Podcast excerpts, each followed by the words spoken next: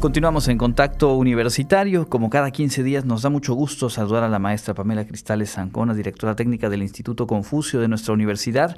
Y pues como cada 15 días vamos a conocer a seguramente despertar curiosidad por saber más sobre China. Hemos hablado en diferentes momentos de la historia, de eh, pues la cultura milenaria y hoy lo que nos propones me parece bien interesante también, la actualidad China hoy. Bienvenida Pamela, cuéntanos por favor. Claro, muy buenas tardes. Pues realmente queremos hablar un poquito más de lo que es China en el mundo China el día de hoy, la sociedad contemporánea, y para eso les hemos preparado una cápsula en la que se resumen datos duros, datos importantes, para que ustedes tengan la oportunidad de conocer muy rápidamente a China. La República Popular China o China es el país más poblado y el tercer país más grande del mundo. Se encuentra en el este del continente asiático y en la orilla occidental del Océano Pacífico. La distancia en línea recta de México a China es de 12.818 kilómetros con una diferencia de horario de 13 horas. En chino, Zhongguo, el nombre de China, puede traducirse como el país de en medio. Y si se observa con atención el mapa chino del mundo, China se ve realmente como el país de en medio. La República Popular China surgió el 1 de octubre de 1949 bajo el liderazgo de Mao Zedong, instalando al gobierno central en la capital del país. La capital de China es conocida en español como Pekín, en inglés como Beijing y en chino como Beijing. Definitivamente el nombre en inglés se parece más al original. ¿No lo creen? China es un país unipartidista, es decir, de un solo partido cuyo poder está consagrado en la Constitución, que es la ley fundamental del Estado, la cual fue aprobada y puesta en vigor el 4 de diciembre de 1982. En 2021, el Partido Comunista de China celebró 100 años de existencia. China está dividida en 23 provincias, lo que sería equivalente a los estados en México, cinco regiones autónomas, Guangxi, Mongolia Interior, Ningxia, Xinjiang y Tíbet.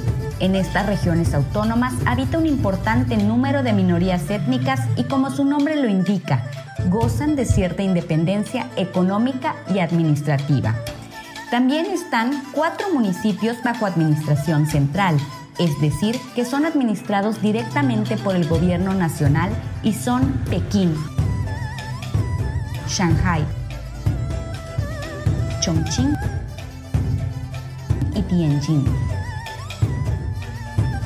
Además, tiene dos regiones administrativas especiales que son Hong Kong y Macao.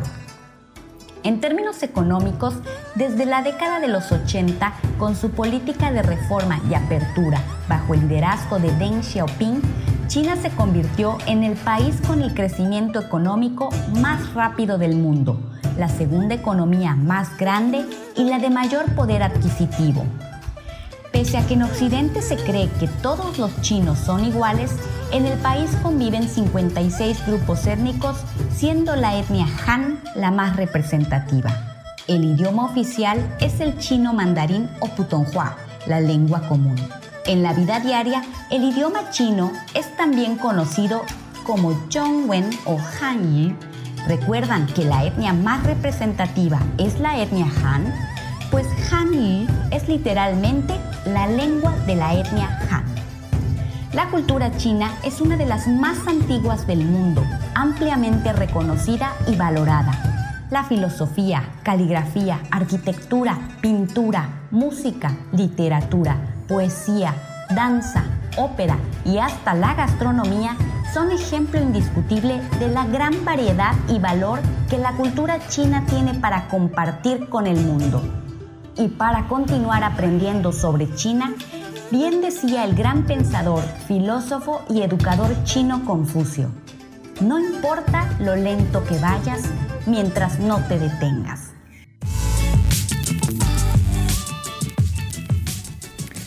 Y sí, precisamente para conocer un poco más de, ya los datos que nos comparte esta, esta cápsula, eh, pues Pamela, cuéntanos. Eh, yo por lo pronto, algo que sin duda eh, llama la atención y quisiéramos comprender y ojalá a distintos niveles comprender para poder tomar las herramientas y aplicarlas a nuestro país es el desarrollo y el crecimiento económico que han logrado en, los últimos años. ¿A qué se debe? ¿Cómo ha venido a ser esta, esta transformación tan veloz? Y tan exitosa en la economía china. Claro, en el caso de China, este espectacular crecimiento y desarrollo realmente es muy reciente. Hablamos de hace 40 años que inició. Es decir, en China al día de hoy, ciudades como Shenzhen, que es la número 4 en, tamaño en China, son ciudades que eran unos pueblos por completo y por pueblos, eh, pueblos pescadores. Y que 40 años después son de las ciudades más grandes del mundo con carreteras de mínimo seis carriles de dos vías, con un tráfico enorme de comercio. Y realmente todo se hizo a partir de 1978 en la historia de, la China de República que inicia en 1949 con Mao Zedong. El tercer presidente de China fue Deng Xiaoping. Y realmente el éxito de China es gracias a Deng Xiaoping, con lo que se mencionaba en la cápsula, la reforma de eh, la política de reforma y apertura. ¿Y qué significa esto? Que antes de esta reforma, como muchos sabemos, China estaba completamente cerrada al mundo. Entonces, lo mucho o poco que se crecía era gracias a China y nada más. Esta reforma de apertura lo que hizo fue darse cuenta que no podían seguir de esta forma y el proyecto que en ese momento se desarrolla son las famosas zonas económicas especiales. ¿Dónde se ubicaron las zonas? Pues exactamente donde vemos en el mapa de China hoy que se concentra el comercio y la población, obviamente en la costa, cerca del mar. ¿Y en qué consistió? Pues precisamente en tener esos espacios para que lleguen empresas extranjeras, inviertan haciendo sus proyectos de manufactura en China y desde China exportar al mundo. ¿No? Entonces realmente el proyecto fue eso, abrirse a la inversión extranjera, por supuesto siempre con reservas, es decir, hasta el día de hoy en China, eh, bueno, ya existe la política de empresas completamente eh, de capital extranjero, pero hasta hace unos años no. No, hasta hace una década era, si quieres invertir en China, tienes que hacerlo forzosamente con un socio chino. Si no, no hay otra forma. Pero se permitió la inversión y, por supuesto, se eh, se invirtió en infraestructura porque de nada les hubiera servido tener inversión si, si, no tienes la infraestructura para hacer llegar esos productos al mundo.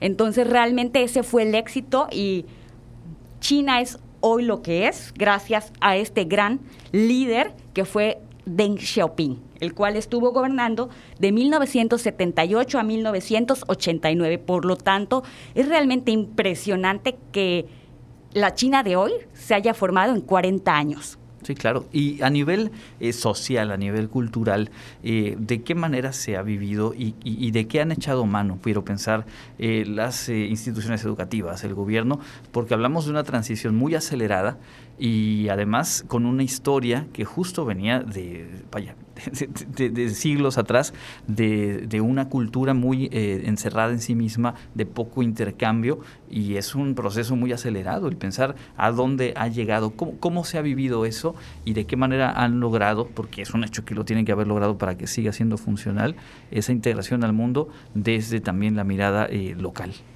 Bueno, esta reforma de, esta política de reforma de apertura realmente no inició solamente en la parte económica, como ya se mencionó. Los primeros intercambios, esto de recibir estudiantes extranjeros, permitir que estudiantes extranjeros vayan a China a estudiar, a tener ese contacto con el mundo exterior, se hizo en todos los ámbitos, en el ámbito económico, en el ámbito de universidad. Y si revisamos también la historia este año que estamos celebrando 50 años de la relación México-China, veremos que los grandes pensadores, los grandes sinólogos que, con, los que contamos en el país fueron los primeros que tuvieron la oportunidad de estar en China a través de un intercambio de estas becas, como la doctora Flora Bottom del Colegio de México. Y esto fue más o menos en la época de los 70. Entonces realmente fue una apertura completa. ¿no? No había forma de solamente abrirse al mundo en términos económicos, si no venía lo que, lo que menciona, ¿no? Esta también oportunidad de conocer cómo piensa la gente, y de qué forma eh, pues ellos también tienen que cambiar o asimilarse. De la misma forma como ellos empezaron a recibir intelectuales o estudiantes, empezaron a enviar a estudiosos a diferentes países y empezaron también a aprender, por ejemplo, el embajador de China en México, el, embajador eh, Yu, Xing, eh, Jingqiao, él también estuvo la, tuvo la oportunidad de estar en México antes y de formarse, y los mismos otros embajadores de China fueron alumnos del Colegio de México.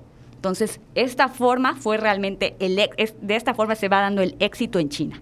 Ha sido, por supuesto, un, eh, un poco complicado. Antes era muy difícil que la sociedad o los chinos tuvieran contacto rápido con un extranjero, pero al día de hoy ya es muy común, ¿no? Que dentro de los grupos de las mismas universidades se crean los clubes, diferentes clubes, y se permite el intercambio de alumnos. Y esto ya pues ha permitido conocer otras culturas y por supuesto nosotros aquí en la Universidad Autónoma de Yucatán hemos recibido año con año, hasta antes de la pandemia, grupos de chinos, estudiantes chinos, en, que vienen a hacer intercambios a la UADI, pero también que vienen a trabajar y colaborar en el Instituto Confucio. Cierto, la verdad es que hablando desde, el lugar personal, a mí me correspondió unos años a la licenciatura eh, en comunicación social, la materia de radio, y en un año en particular, debe haber sido el 2015, en la clase tenía yo un grupo de cinco estudiantes chinos, y lo que más me llamaba la atención, aparte de su disposición a hablar, porque la, clase lo requería, era la caligrafía tan bonita, eh, en, obviamente en el lenguaje español, pero era de resaltarse. Al ver sus trabajos uno sabía exactamente pues que era de alguno de ellos, porque era un manejo de, la pluma extraordinario. Ahora bien, más allá de, ese asunto anecdótico, eh, otro de los temas que mencionabas en la cápsula y que creo que se despiertan curiosidad e interés es eh, la configuración de su sistema político y este régimen de partido único que hay quien dice, o he escuchado especialistas de economía, pues que este desarrollo y esta forma tan acelerada también tiene que ver con eh, la estabilidad y una serie de condiciones que da justamente eso, ¿no? que no hay un rejuego político tan convulso como puede ocurrir en otro tipo de sistemas. Eh, realmente el Partido Comunista Chino es el único con gran representación. Existen, de hecho, eh, los que estén interesados, tuvimos hace un mes aproximadamente, eh, en abril, una plática del sistema político, era una introducción, y se menciona que existen otros ocho partidos, pero realmente no tienen representación en lo que sería la asamblea. ¿no? Lo, equivalente a nuestro Congreso. No tienen representación, pero tienen otros, otras formas de comunicarse, de colaborar, pero a nivel de administración general no tienen realmente ni voz ni voto en, e, en, ese este, tema. Los que serían a lo mejor nuestros representantes locales, en el caso de China, se escogen directamente por el pueblo, pero ya los que son a nivel federal, los niveles altos, los que realmente toman la dirección del país, sí, todos son elegidos por otros y son todos miembros del Partido Comunista. Y eh, yo creo que algo muy interesante de China es eh, que a través de las asambleas se hacen los planes quinquenales. Es decir, cada cinco años se reúnen, se toman decisiones, pero lo más importante se ejecutan. Claro. ¿no? no hay este juego de poderes a nivel político y realmente le ha funcionado muy bien al país y prueba de eso es que son la segunda economía mundial y, ahora todos queremos ser China, todos queremos parecernos a China. Bien, eh, habría seguramente muchos otros temas que tocar, el tiempo se, nos está eh, acortando, pero eh, a reserva de algún otro dato que tú quieras compartirnos, te pediría algo muy puntual sobre este asunto en el que hay tensión actualmente y que tiene obviamente una historia entre China y Taiwán.